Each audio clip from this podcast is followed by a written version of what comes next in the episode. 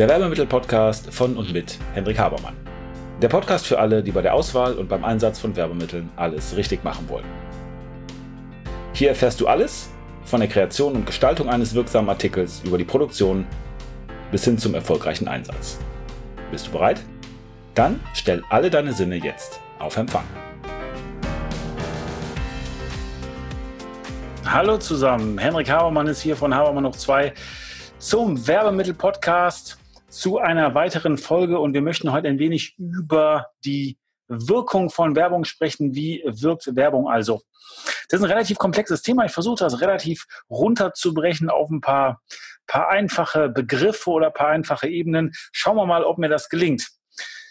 Werbewirkung. Ich möchte am Anfang nochmal den Wirkungsaspekt betonen. Die Leute, die mich kennen, wissen, wie wichtig mir das ist, dass das, was wir tun, ja irgendwie funktionieren muss. Das ist ja auch einer der Gründe, warum ich ähm, oft ähm, dieses Wozu statt Warum ähm, präge bzw. predige und sage, der Grund ist gar nicht so wichtig. Wir brauchen wozu? Wir müssen irgendwie ein Ziel haben. Das, was wir tun, muss Output erzielen, weil wenn es das nicht tut, hat es keinen Sinn. Meine Position ist die, wenn wir die Gründe kennen, dann sind wir zwar insgesamt schlauer, dann wissen wir, was dazu geführt hat, dass die Dinge jetzt so sind, wie sie sind, dann haben wir Erkenntnisse, aber wir haben nicht unbedingt Ergebnisse. Wir müssen irgendwie schon ein bisschen um das Wozu uns Gedanken machen. Das heißt, wir müssen wissen, wo wir eigentlich hinwollen und eben das tun, was funktioniert, das, was Wirkung zeigt. Die Indianer haben mal einen Spruch dafür gehabt, der hieß, wenn du auf einem toten Pferd steigst, äh, reitest, dann steig ab. Finde ich ganz passend, weil wir brauchen natürlich die Effekte und wenn etwas nicht funktioniert, sollten wir es lassen. Also ganz, ganz wichtig, ähm, wie wirkt Werbung und wir müssen uns klar machen, Werbung muss wirken, sonst können wir es eben bleiben lassen. Wir werden heute in der Folge ein wenig über den Kollegen äh, Hans-Georg Heusel sprechen, sehr, sehr, sehr geschätzter Kollege von mir, der ein Buch geschrieben hat vor einigen Jahren, das ist äh, Think Limbic. Und da hat er über das limbische System geschrieben. Und das limbische System ist unser Entscheidungshirn. Das ist ein Teil im Gehirn und das ist der Teil, der Entscheidungen trifft. Das ist ein sehr emotionaler Teil des Gehirns, wo also emotional verarbeitet wird. Damit habe ich schon mal ein bisschen vorweggenommen, worum geht es. Es geht also darum, auch, dass wir verstehen, dass Entscheidungen emotional getroffen werden. Da werden wir ein bisschen drüber sprechen. Das ist so die Grundstruktur. Das ist so das Grundmotivsystem, ähm, damit wir überhaupt verstehen, wen haben wir vor uns, beziehungsweise wie funktioniert das Gehirn des Menschen. Weil wenn wir Wirkung erzielen, erzielen wollen, dann macht es natürlich Sinn, wenn wir uns damit auseinandersetzen, wen haben wir denn da vor uns und wie funktioniert der oder die. Und diese Grundstruktur dieses limbischen Systems, das ist bei uns allen gleich. Wir haben alle das limbische System. Wir alle treffen diese entsprechenden Entscheidungen, emotional basiert. Und ähm, das ist ein Punkt. Und nachher schauen wir uns dann noch ein paar Tricks an, mit denen man arbeiten kann, wie man Menschen ein bisschen was verkaufen kann, wie man also noch ein bisschen zur Wirkung hinkommt. Aber das wird soweit heute sein. Also, ähm, geht ein bisschen ins Neuromarketing rein, äh, dass wir verstehen, was passiert ein bisschen da, äh, was ist das limbische System und äh, wie werden wir letztendlich getriggert ähm, damit wir eben was verkaufen oder damit diese Botschaften, die auf uns kommen, eine entsprechende Wirkung entfalten. Das hat ganz viel mit äh, Verkaufen zu tun, aus meiner Sicht, nämlich mit meiner Definition vom Verkaufen, die besagt, dass Verkaufen bedeutet, jemanden in die Handlung zu bringen und seine Perspektive zu ändern. Also ich glaube, dass wir immer nur dann verkaufen, wenn wir Perspektive ändern und in die Handlung bringen. Und das hat überhaupt nichts jetzt mit, mit Business oder, oder so zu tun oder dass wir einen Verkäuferjob haben. Wenn ich mit meinem Kumpel ein Bier trinken gehen will, der will aber nicht, dann muss ich ihm dieses Bier trinken mit mir verkaufen. Das bedeutet, ich muss seine Perspektive ändern von hab keinen Bock zu hab Bock und dann in die Handlung bringen, nämlich wir gehen jetzt auch. Und letztendlich geht es darum, dass wir das verstehen und dass wir verstehen, okay, wie müssen wir die andere Person bearbeiten letztendlich? Also einmal ganz grob, wie ist der, weil wir alle so sind, wie ist der individuell und welche Tools habe ich da, welche Tricks habe ich, um irgendwie noch ein bisschen Druck aufzubauen. Und diese Tools und Tricks, die kennen wir alle, wenn wir mittlerweile uns Amazon angucken, wenn dann da zum Beispiel steht, nur noch zwei Artikel auf Lager, dann glauben wir, wir müssen irgendwie schnell kaufen, weil äh, sonst kriegen wir nichts mehr ab. Also Knappheit erzeugen ist einfach ein Verkaufstrick. Auch da gibt es einen sehr geschätzten Kollegen, der ein Buch darüber geschrieben hat und der heißt Chialdini. Sehr, sehr empfehlenswert, äh, wenn es um das Thema Verkaufen beziehungsweise Beeinflussen geht. Aber gut, also fangen wir mal ein bisschen mit dem limbischen System an. Wie gesagt, äh, Kollege Hans-Georg Häusel, äh, sehr, sehr gute Bücher darüber geschrieben. Äh, das erste war Think Limbic, aber gibt es auch noch einige andere. Kann ich sehr, sehr empfehlen, sich ein bisschen damit auseinanderzusetzen. Was ist die grobe Aussage? Die grobe Aussage ist, dass wir einen Teil in unserem Gehirn haben, das ist das limbische System, das ist so mittendrin im Gehirn und dieses limbische System verarbeitet emotional und ist für die Entscheidungsfindung verantwortlich. Punkt. Was bedeutet das? Wir sind nicht rational, wir sind nicht schlau, wir treffen keine schlauen Entscheidungen, sondern das Gehirn verarbeitet Dinge, die uns unbewusst sind und trifft daraufhin eine Entscheidung. Das meldet das, dieses Gehirn an uns und sagt, so, hier ist die Entscheidung. Und dann nicken wir das ab. Und weil wir eben rational sein wollen, finden wir nachträglich Gründe, für die entsprechende Entscheidung. Das ist der Stand der Wissenschaft und viele Leute tun sich damit schwer und deswegen sagen Hirnforscher, 80 bis 90 Prozent aller, aller Entscheidungen sind emotional. Hinter vorgehaltener Hand sagen die, eigentlich sind es alle Entscheidungen. Das Problem ist nur, wenn wir sagen, alle Entscheidungen sind emotional, also über dieses limbische System im Grunde genommen laufen, dann haben wir so blöde Diskussionen, haben wir keinen Bock drauf. Deswegen sagen wir 80 bis 90 Prozent, da können alle gut mit leben. Aber nochmal, ich kenne einige, die sagen, eigentlich sind es alle Entscheidungen, die ähm, entsprechend getroffen werden. Aber gut. Ähm, also, limbisches System trifft Entscheidungen emotional und vor allen Dingen ist unbewusst. Und das kriegen wir also gar nicht mit. Äh, da hilft es sich nochmal klarzumachen, dass wir eine Aufnahmekapazität im Bewusstsein von ungefähr 40 bis 60 Bytes, ja, beziehungsweise Bits, Bits pro Sekunde haben. Und ein Buchstabe, der hat teilweise bis zu sechs oder acht Bits, also was wir entsprechend wahrnehmen können, bewusst, ist relativ wenig.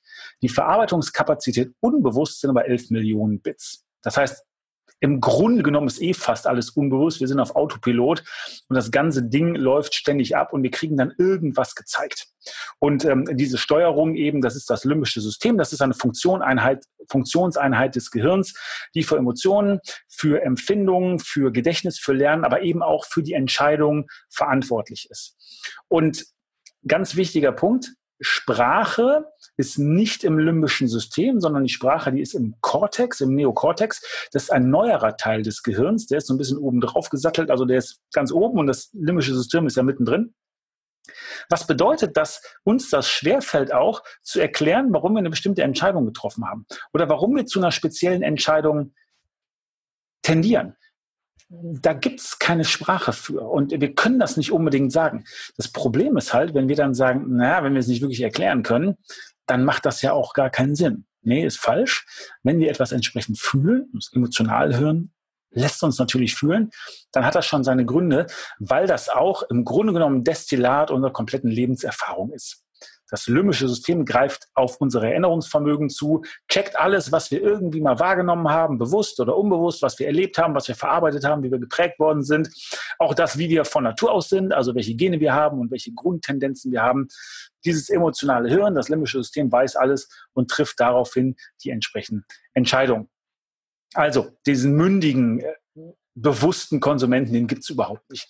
Das, was die neoklassische Wirtschaftstheorie mal gesagt hat, also es gibt diesen Homo economicus und der hat die sogenannte bekundete Präferenz, das heißt, der weiß, was er will und dann trifft er darauf basierend seine, seine schlauen Entscheidungen. Das gibt's nicht. Ja, also sollten wir uns auch aus dem Kopf schlagen. Es gibt einen Kollegen, der ist Dan Ariely, der hat ein Buch geschrieben, Denken hilft zwar, nützt aber nichts. Da schreibt er das auch nochmal. Also wir, wir können denken, das ist auch ein gutes Werkzeug, aber eigentlich funken wir auf einer ganz anderen Ebene. Und ähm, wir, wir kommen gegen dieses Emotionale gar nicht an. Und da gibt es so ein paar typische Sachen, die nennt er zum Beispiel. Er sagt, wir vergleichen uns permanent. Das macht uns nur unzufrieden. Ähm, wir werden ganz viel von zufälligen Erfahrungen geleitet dann geht es vielmehr um Erwartungen, die wir haben. Also Erwartungen prägen uns viel mehr als entsprechende Empfindungen. Ähm, und äh, ein Fehler, den wir machen, dass wir immer Optionen offen halten wollen und damit im Grunde genommen schlechtere Entscheidungen treffen. Also ganz, ganz, ganz typische Fehler, die wir machen. Denken wird prinzipiell überbewertet. Also, so funktionieren wir und so funktioniert das Gehirn, was für die Entscheidung ähm, verantwortlich ist. Und das ist eben wichtig zu verstehen, dass wenn wir natürlich mit Werbung Wirkung haben wollen, dann müssen wir sagen, okay, wer ist jetzt der, den wir bearbeiten wollen, in Anführungsstrichen? Das ist eben ein Mensch und der hat eben ein Gehirn und da hat er ein limbisches System drin und das ist ja das, was die Entscheidung trifft. Und das ist erstens unbewusst ähm, das kommt dann wieder dem ganzen Thema Multisensualität zugute, dass wir nämlich sagen müssen, ja, das Unbewusste triggern wir halt durch alle Eingänge sozusagen. Und das sind ja eben die Sinne, die wir haben, also Multisensualität, alle Sinne bedienen. Ähm, und das ist der Rationalität nicht zugänglich ähm, und entsprechend funktioniert es. Nochmal ein kurzer Abschnitt äh, oder Abstecher zum Gehirn. Also das Gehirn ähm, vermeidet Denken. Das Gehirn will prinzipiell auf diesem Autopiloten äh, arbeiten. Und die Aufgabe vom Gehirn übrigens ist es, äh, uns am Leben zu halten ne? und, und nicht uns glücklich zu machen. Das ist aber nochmal ein anderes Problem, aber es ist auch wichtig, sich diesen Punkt mal klar zu machen. Wenn wir glücklich werden wollen, müssen wir uns damit bewusst auseinandersetzen. Das Gehirn hat zwei Prozent der Körpermasse, braucht aber 20 Prozent der Energie. Ein Grund, warum das Gehirn am liebsten nicht denkt, weil Denken wirklich anstrengend und energieaufwendig ist. Ähm, es trifft unbewusste Entscheidungen. Ähm, ein Kollege, äh, der hat mal gesagt, man müsste eigentlich sagen, wir entscheiden nicht, sondern wir werden entschieden. Das wäre ein bisschen besser. Alan Snyder hat dazu gesagt, das Bewusstsein ist eine PR-Aktion des Gehirns, äh, damit wir denken, dass wir auch noch was zu sagen hätten. Ähm, dieses ganze Ding ist ein Steinzeitprogramm, gibt schon ähm, seit ein paar hunderttausend Jahren ähm, und will uns im Grunde genommen entlasten. So, also das ist das limbische System und das ist das, wie im Großen und Ganzen unser Gehirn funktioniert. Und jetzt ist Häusel eben hingegangen noch und er erklärt kannst du mal betonen, in, in seinen Büchern sehr gut. Also besorgt euch die Bücher und lest euch das durch von ihm. Er sagt, es gibt drei Grundstrukturen oder drei Grundmotive, drei Grundantreiber. Die haben wir eben auch alle. Die sind aber von Mensch zu Mensch unterschiedlich ausgeprägt. Und die gilt es dann entsprechend in der Werbung zu triggern. Das ist genau das, was Werbung macht. Emotional diese entsprechenden Knöpfe drücken, damit dann was passiert, damit dann eben gekauft oder abgeschlossen oder wie auch immer wird. Und diese Systeme heißen einmal Balance-System, Stimulanzsystem und Dominanzsystem. Die sind in allen von uns drin. Wir sind also im Grunde genommen so dreipolig, aber wir haben ähm, persönliche Tendenzen oder persönliche Präferenzen. Das heißt, wir neigen zum Beispiel eher in die eine Richtung oder eher in die andere Richtung. Also wir haben alle dieses Balance sprich Sicherheitsbedürfnis. Wir alle wollen irgendwie ausgeglichen sein. Wir alle wollen wissen, wer wir sind. Wir alle wollen Sicherheit haben. Dann wollen wir alle irgendwie ein bisschen Aufmerksamkeit haben oder, oder Erregung spüren. Wir wollen alle, dass irgendwie ein bisschen was passiert. Wir wollen nicht, dass es langweilig ist. Das nennt man dieses Stimulanzsystem. Und äh, wir wollen irgendwie alle auch ein bisschen selbstständig sein. Wir wollen uns selber entwickeln. Wir wollen unser Leben leben. Wir wollen uns ein bisschen abgrenzen. Wir wollen individuell sein und entsprechend anerkannt werden. Und dafür ist dieses Dominanzsystem verantwortlich. Also alles drei haben wir in uns, aber eben in verschiedene Ausprägungen. Also es gibt Menschen, die Extremsportarten machen, weil die wollen sich irgendwie spüren, die wollen äh, gegen andere gewinnen, die wollen vielleicht zeigen, wie toll sie sind, die wollen durch diese Extremsportarten Anerkennung haben. Die haben dann ein ausgeprägtes Dominanzsystem vielleicht und ein ausgeprägtes Stimulanzsystem, weil das irgendwie so ein bisschen Nervenkitzel gibt. Natürlich wollen die nicht sterben und die sichern sich dann auch ab und deswegen ähm, ist da immer noch so ein bisschen von diesem, von diesem Balance-System. Dann gibt es eben Leute, die sagen, nee, ich will eigentlich nur Harmonie und ich will, dass wir uns alle gut vertragen und alles das, was irgendwie aufregend ist und wo ich mich bewegen muss und so weiter, da habe ich keinen Bock drauf. Die haben dann halt ein sehr ausgeprägtes Sicherheitsbedürfnis oder eben dieses System sehr ausgeprägt und eben ein bisschen weniger Dominanz. Das kommt sehr darauf an, nochmal, welche Gene wir haben. Das hat aber auch was damit zu tun, wie alt wir sind oder ob wir Mann oder Frau sind oder entsprechend welches Geschlecht wir auch haben, weil das ein bisschen teilweise mehr Einfluss auf die entsprechenden Hormone hat, die wir produzieren und die wir verarbeiten und diese Hormone auch wieder diese entsprechenden Motive eher steuern. Also wenn man sehr jung ist, dann hat man eher die, äh, hat man, hat man sehr viel ähm, von dem männlichen Sexualhormon, also Testosteron, und das bringt einen mehr in dieses Dominanz, Autonomie, äh, Ding rein. Also einen auf dicke Hose machen, Statussymbole haben, sich mit anderen vergleichen, ist typischerweise eine Sache von jungen Männern. Und ein Grund ist, dass die eben viel Testosteron haben und dann wird man ein bisschen in diese, in diese Richtung gedrückt. Häusel beschreibt das ganz gut äh, indem er sagt, es gibt eine sogenannte Limbic Map und die hat im Grunde genommen drei Ecken und dann kann man gucken, wie man so verortet ist. Also ist man eher zu Balance, Stimulanz oder, oder Dominanz getrieben. Und ähm, Marken zum Beispiel sind in dieser Limbic Map auch verortet. Ich habe ein interessantes Beispiel mal gelesen, da ging es um das Thema Milch. Also ähm, Wein Stefan zum Beispiel ist ja eher so traditionell und ähm, ist ja nicht eine extrem hippe Milchmarke, wobei ich glaube, wirklich hippe Milchmarken gibt's nicht. Aber Müllermilch oder Tuffy ähm, oder Nordmilch, wie sie auch immer alle heißen, Landliebe, die sind halt alle irgendwie verschieden positioniert. Wenn wir uns fragen würden, naja, wofür stehen die? Stehen die eher für Sicherheit, für die Tradition, für das gute Alte? Oder stehen die eher für was Aufregendes, für was Revolutionäres? Oder stehen die eher für ein Prestige, weil die auch vielleicht einen hohen Markenpreis haben? Ist das eher ein Statussymbol, eine spezielle Milch zu trinken. Also Milch ist jetzt ein Beispiel, wo das bei uns in der Tat nicht so wichtig ist wie vielleicht bei Autos oder bei Schuhen. Aber ich hoffe, das Beispiel zeigt, dass man in diese verschiedenen Richtungen gehen kann. Und jetzt nur mal das limbische System und die entsprechenden Grundmotive angeschaut, dann ist es so, dass man sagt, okay, wenn ich jetzt eben auf jemanden wirken will, wenn ich jetzt Signale senden will und nichts anderes ist ja das, was wir in der Werbung machen, dass wir von uns aus auf den anderen wirken, damit er, jetzt sind wir wieder bei der Verkaufsdefinition, damit er seine Perspektive ändert. Also sagt, will ich haben, wollte ich vorher nicht und in die Handlung kommt, zum Beispiel ähm, einzukaufen. Ähm, das, ist, das ist wichtig, damit wir entsprechend darauf wirken können und verstehen können. Das heißt, wir müssen uns natürlich schon, damit unsere Werbung wirkt, klar machen, wen haben wir denn da vor uns? Also, ist das jemand, der eher ein Dominanz oder ein Stimulanz äh, oder ein Balance-Typ ist? Und das ist übrigens der Grund, warum Daten immer, immer wichtiger werden. Weil wir nicht mit der Gießkanne äh, über Werbung gehen können und allen das Gleiche geben wollen, sondern je mehr wir über die Leute wissen und je mehr Daten wir haben, desto mehr verstehen wir, wie die wirklich sind, wie die wirklich ticken, wie die zum Beispiel in der beschriebenen Limbic Map verortet sind. Und dann wissen wir, wie wir die triggern können. Dann wissen wir, wie wir die ansprechen können. Also bei einem, der eher Balance ist, da reden wir über Sicherheit. Da reden wir über das, was sein äh, Sicherheitsbedürfnis stärkt, was sein Risiko vermeidet. Da geht es um das Thema Gewohnheiten, da geht es um Stabilität und Ordnung.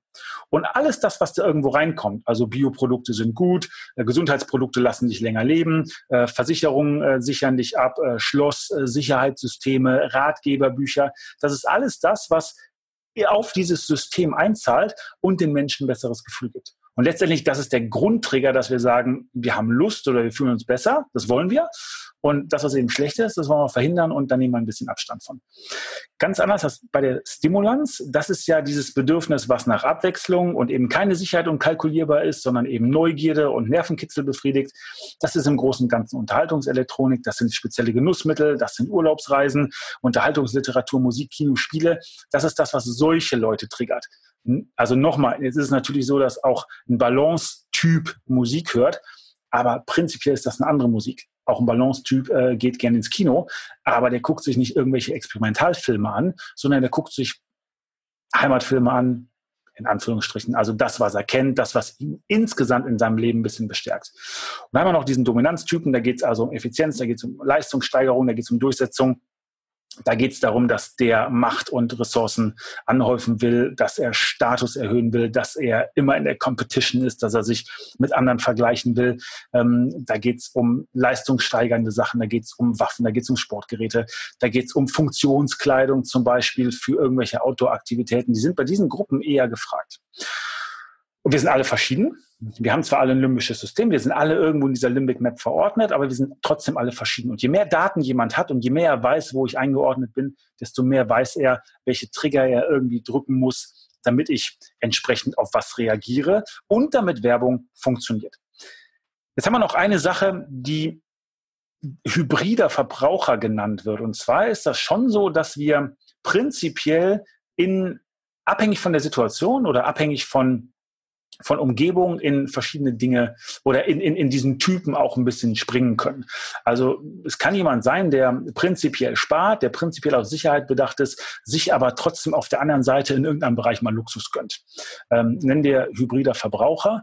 Ähm, und das ist natürlich auch wichtig zu wissen. Geht jetzt wieder zu dem Thema, was ich gerade eben gesagt habe, nämlich dass man sagt, je mehr Daten wir haben, desto besser können wir Leute einschätzen und dann richtig gute Daten. Und das Lernen aus Daten bringt uns natürlich Prognosedaten. Das heißt, wir können Verhalten auch äh, entsprechend voraussagen und darauf reagieren und den Leuten dann diese Sachen anbieten. Also das ist die Grundstruktur, mit der wir es zu tun haben.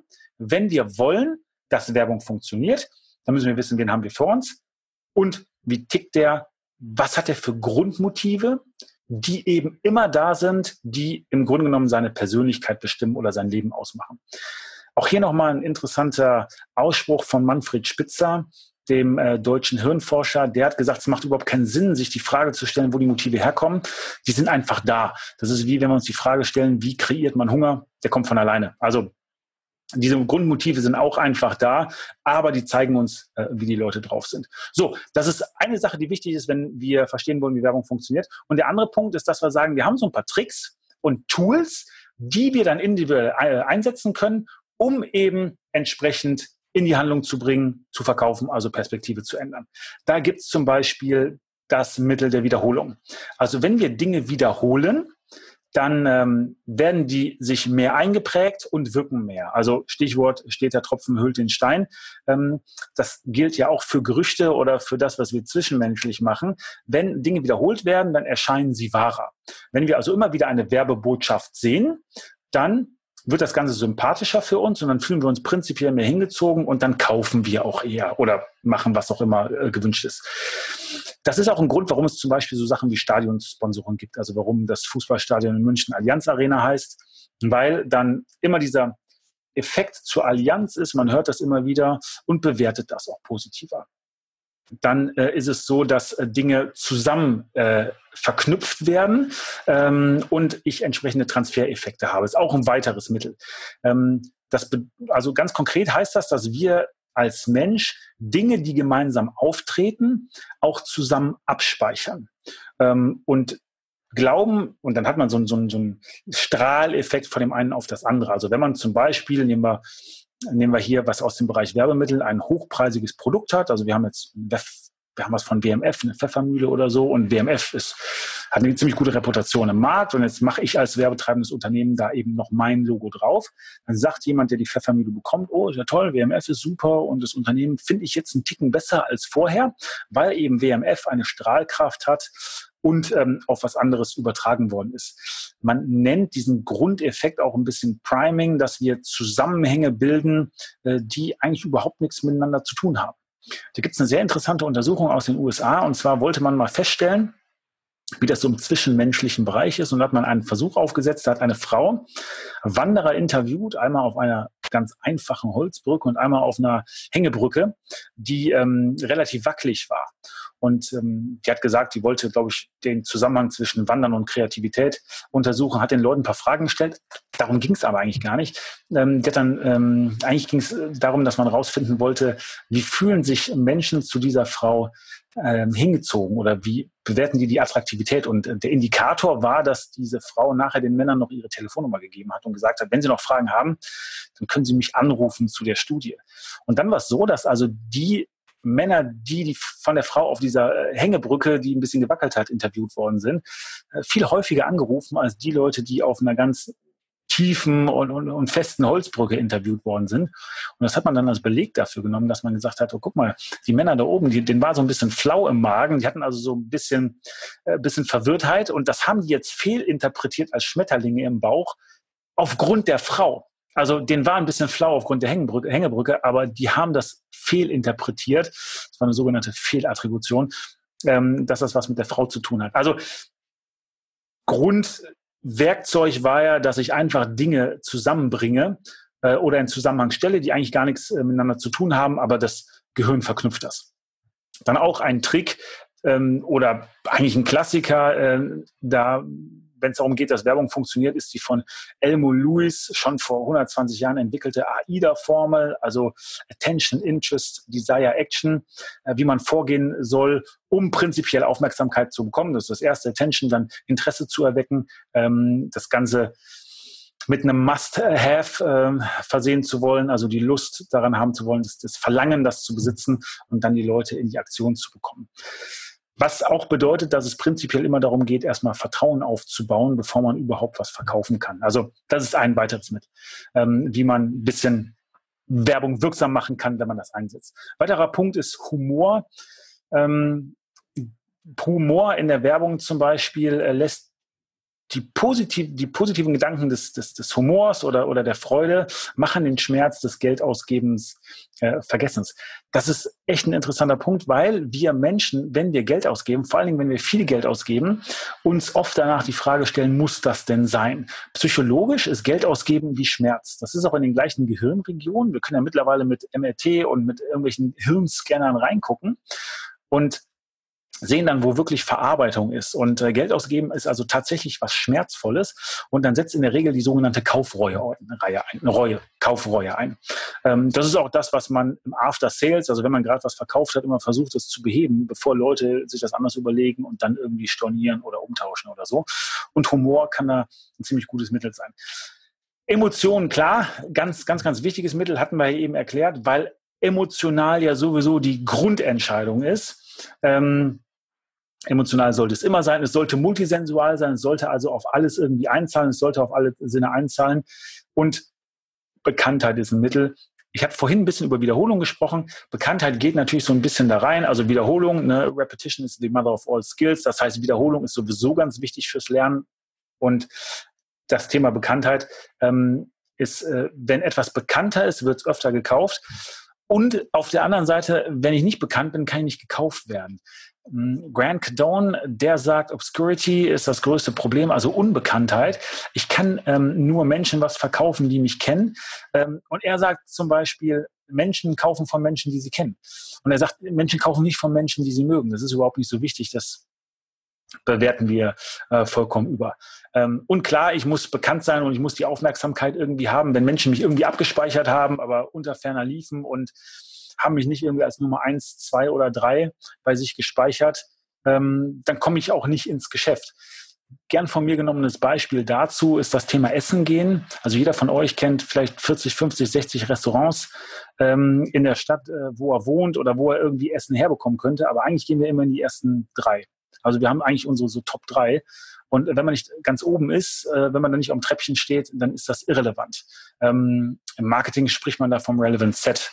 Also ich muss ganz oben sein, damit ich überhaupt gewählt werde. In Zukunft werde ich nicht einer von den ersten drei sein müssen, sondern in Zukunft wird es tendenziell darum gehen, dass ich der Erste sein muss. Weil Spracherkennung oder die ganzen Sprachdienste wie Alexa, ähm, die werden mir nicht eine komplette Suche vorlesen, sondern die werden irgendwann mir einen Vorschlag machen, damit ich da ein bisschen ähm, was, was aussuchen kann und damit entsprechende Entscheidungen getroffen werden. Also, was heißt das jetzt zum Thema Werbewirkung, wenn wir das mal zusammenfassen? Also, Werbung ist erstmal implizit oder, oder das, was uns antreibt, das Gehirn. Entscheidungen, die dazu führen, dass wir letztendlich mit dem, der Werbung macht, in die Aktion treten, sind implizit.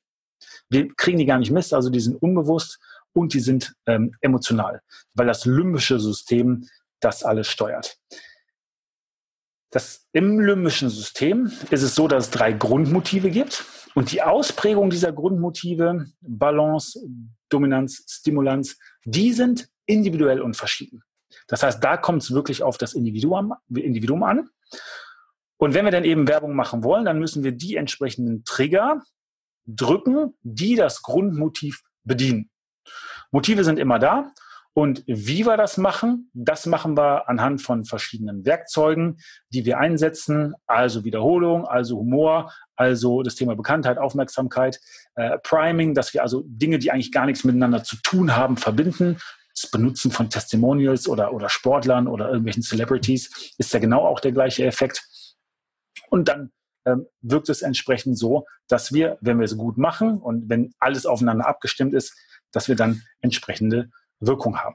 Was natürlich auch noch dazu kommt, was das Ganze so ein bisschen flankiert, ist natürlich so, dass wir sagen, na, wie wir unseren Sales Funnel aufbauen, wie ein Supermarkt aufgebaut ist, wie eine Ware präsentiert wird ähm, ob wir Autoritäten noch da drin haben. Also Dr. Best, der hat halt irgendwie nochmal gut gewirkt und hat uns nochmal so ein bisschen Push gegeben, ähm, da, dass wir wirklich diese Zahnbürste kaufen, dass wir Rabattaktionen machen, dass wir Gütesiegel haben, also das Thema Social Proof auch, dass wir viele Bewertungen im Internet haben, äh, dass wir einfach gute Verkäufer sind und auf die Leute eingehen können, dass wir ein Verkaufsgespräch beherrschen. Alles das kommt natürlich auch noch dazu. Aber wenn ich das jetzt alles zusammennehme, dann äh, wirkt Werbung nicht nur gut, sondern ich weiß auch, wie man das einsetzen kann. Werbung findet ihre Opfer also darüber, dass die Werbetreibenden wissen, wie das Ganze funktioniert, dass sie Daten äh, über uns haben, damit sie uns nämlich wirklich genau einkategorisieren können, damit sie uns entsprechend targeten können. Ähm, und wir geben ja ganz viele Informationen natürlich durch unsere Paybacks oder durch unsere Kreditkarten oder durch was auch immer ab, sogar über uns ähm, und geben natürlich den Leuten Munition, damit die, damit die uns noch mehr verkaufen können. So, ich hoffe, das war rund und war jetzt nicht so kompliziert. Ihr habt ein bisschen verstanden, äh, wie das Ganze funktioniert und ähm, seid jetzt ein bisschen schlauer. Also freue mich natürlich auf Infos dazu von euch. Äh, freue mich auf Fragen. Bitte an hendrik.habermann.info. Wenn ihr sagt, oh, da ist der eine oder andere Punkt, den kannst du vielleicht noch mal ein bisschen, ähm, ein bisschen im Detail erklären. Sehr gerne. Schickt einfach eine Info. Und ansonsten sehen wir uns bei der nächsten Folge wieder und da werden wir sprechen über das Thema Werbemittelwirkung ganz konkret. Also freue mich auf dann. Macht's gut. Und damit sind wir am Ende der heutigen Folge. Ich hoffe, ihr habt ein paar interessante Erkenntnisse gehabt und seid ein wenig schlauer, als ihr es noch vor ein paar Minuten wart. Wenn euch das Ganze gefallen hat, leitet es gerne weiter an Freunde oder Kollegen, die auch ein Interesse oder eine Affinität zu dem Thema haben. Und natürlich hoffe ich, dass ihr bei der nächsten Folge dabei seid. Wenn es etwas gibt, was euch interessiert, was ihr noch behandeln möchtet, wo ihr gern ein wenig intensiver reintauchen wollt, schaut bitte in die Show Notes, da sind unsere Kontaktdaten angegeben mit einer E-Mail-Adresse. Schreibt uns eine Mail und wir werden entweder, wenn das für viele Leute interessant erscheint, das in den Podcast behandeln. Ansonsten bekommt ihr von mir oder einem meiner Teammitglieder eine Mail. Also, vielen Dank. Ich freue mich auf das nächste Mal.